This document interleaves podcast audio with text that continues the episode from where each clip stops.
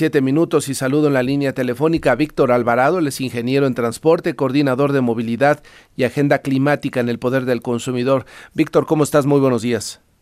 Muy buenos días, gracias. Un saludo a ti y a tu público. Gracias por estar esta mañana. ¿Qué evaluación haces, Víctor, así en general ya con la operación de la línea 12 del metro del transporte público en la Ciudad de México? ¿Tenemos lo que necesitamos los capitalinos para movernos?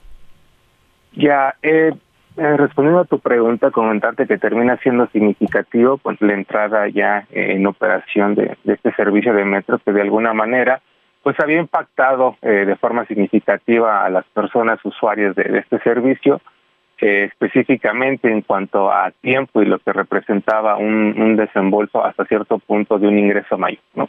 Entonces eso termina siendo significativo, regresar a, la zona un servicio de transporte estructurado de forma masiva, sin embargo también hay que resaltar que eh, la Ciudad de México, algo que ha venido construyendo no de esta administración como tal, digo, contribuye, pero la Ciudad de México te podría decir que a nivel nacional, pues bueno, es una de las entidades que cuenta con una oferta amplia de sistemas de transporte público. Y esto lo subrayo porque ante eventualidades que eh, lastimosamente se ha visto eh, comprometida la Ciudad de México, bueno, siempre ha existido alguna oferta de transporte público que te permita atender esta necesidad de viaje que tú pudieras tener dentro de tu cotidianidad. Lo que sí te podría decir y subrayar que uno de los grandes pendientes que se tiene es el sentido de corresponsabilidad de otros sectores, como la parte privada, como la parte académica, académica difícilmente la parte de salud pudiera cubrir esta parte, ¿y a qué me refiero? Hoy por hoy seguimos operando bajo un esquema, pues vamos a decirlo así, eh, cuadrado y arcaico, donde pues las entradas siguen siendo en horas en punto, normalmente de 7 a 9, y esto obliga a que las personas sí o sí eh, Saturen, Sí, exactamente, saturen los sistemas de transporte, pero no solamente eso, sino también la, la, movilidad eh, que se ve comprometida y de alguna manera, pues esto impacta a, contar con servicios que pudieran ser totalmente funcionales, ya sea desde la parte pública como también la parte privada, y esto sumale de repente que, bueno, eh, como tal no se promueven hasta cierto punto otras eh, opciones de movilidad, como pudiera ser este, el uso de la bicicleta. Evidentemente, para viajes largos quizás no sea la opción para todas las personas sin embargo, te digo, a ver, por un lado tenemos un sistema eh, como el caso de Ciudad de México que cuentas con una oferta amplia, sí, ¿no? Y ahí de alguna manera lo vimos con el caso de la línea 12, tenías a las líneas de RTP, incluso algo que no se de repente se deja de lado es como prácticamente en menos de un mes ya teníamos operando una línea de Metrobús. Pues, eso también termina siendo hasta cierto punto significativo, evidentemente bajo un estado emergente.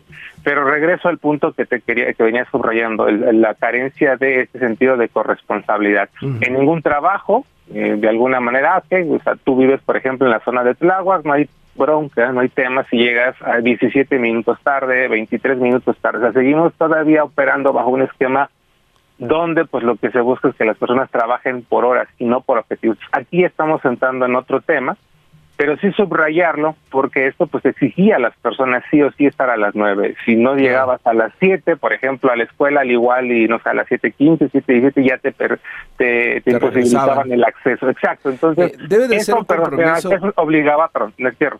Esto obligaba pues precisamente a las personas a invertir más tiempo y invertir más recursos. Esto lo planteas entonces en el sentido de que las empresas, eh, los empleadores, de alguna manera vayan difiriendo, difiriendo los horarios de ingreso al trabajo, es decir, que se ponga a las 8, a las 9, a las 10 y que no haya ningún problema en el tema de los retrasos, más o menos para darle agilidad a la Ciudad de México, Víctor.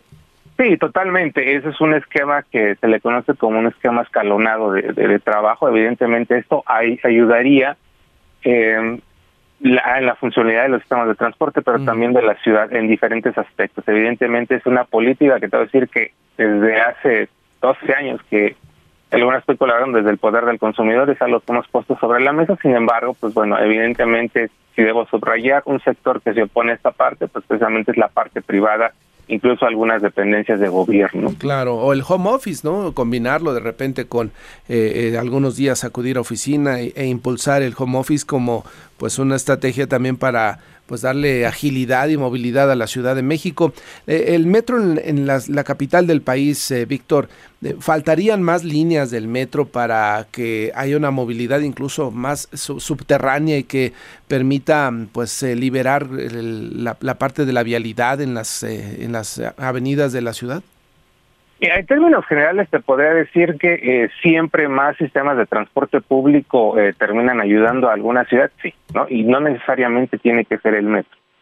Eh, yo lo que te podría decir en términos generales, digo, porque la verdad es que hablando específicamente del metro se requiere un análisis muy, muy específico. Quien no haga este análisis específico y nada más se centre, por ejemplo, en la infraestructura, en la operación, en la gestión, digo, eh, no no podría ser un, comentario o una aseveración este, certera, vaya. ¿A qué voy? Eh, la urgencia que tiene la Ciudad de México es de entrada eliminar el modelo hombre-camión, es decir, eh, esto se asocia directamente con eh, la competencia por el pasaje, que básicamente en Ciudad de México se caracteriza por estos servicios de microbuses y vagonetas. Pues lo que realmente más allá de pensar en más líneas de metro, primero tenemos que lograr reestructurar a todos los sistemas de transporte público que ya existen, al menos este sector es uno de los grandes pendientes.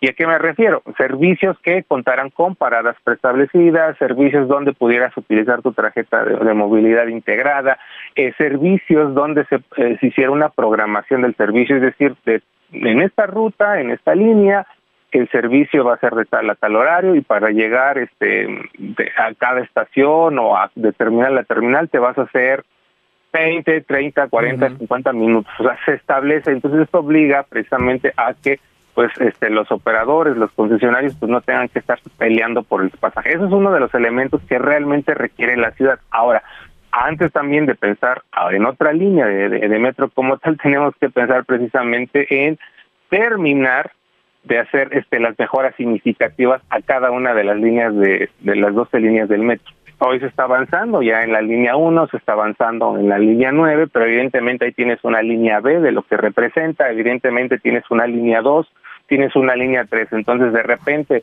eh, pensar en ampliar una línea, digo, incluso es algo que se está haciendo, es otro tema que ha quedado este también ahí de repente en el olvido, dado la, estas eventualidades que no tuvieron que haber pasado, eh, la ampliación de la línea 12 del metro, ¿no? En algún momento, hace un año consultábamos, en 2023, 2022, desde el Poder del Consumidor, y el avance de la ampliación de la línea 12 solamente llevaba un 90%.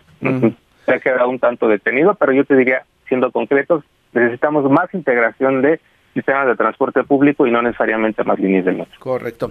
Pues eh, Víctor Alvarado, ingeniero en transporte y coordinador de movilidad en el Poder del Consumidor, te agradezco que hayas conversado con el auditorio. Seguiremos conversando más adelante porque pues el tema del transporte público siempre tiene algunas aristas más que comentar en la ciudad. Gracias, saludos a tu público. Saludos, que te va muy bien.